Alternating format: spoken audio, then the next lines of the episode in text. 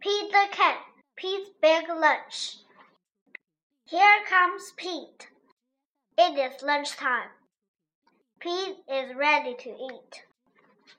What should Pete eat? A sandwich will be nice.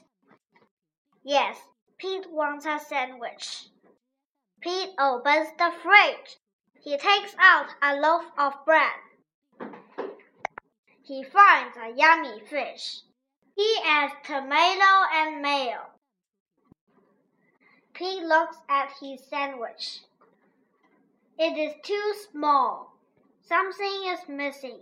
Pete knows what it needs. His sandwich needs an apple. Pete loves apples.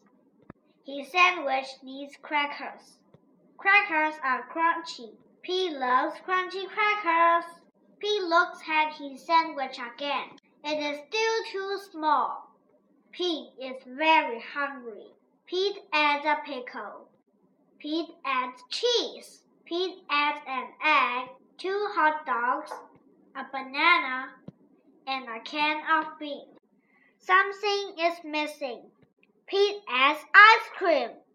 He takes three huge scoops. Pete's sandwich is too big for Pete to eat. Pete wonders what to do. Pete sings and sings.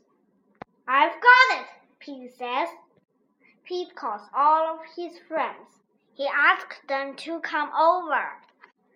Everyone goes to Pete's house. They are very hungry. Pete shows them his big lunch. Are you hungry? asks Pete. Pete's sandwich is big enough for everyone.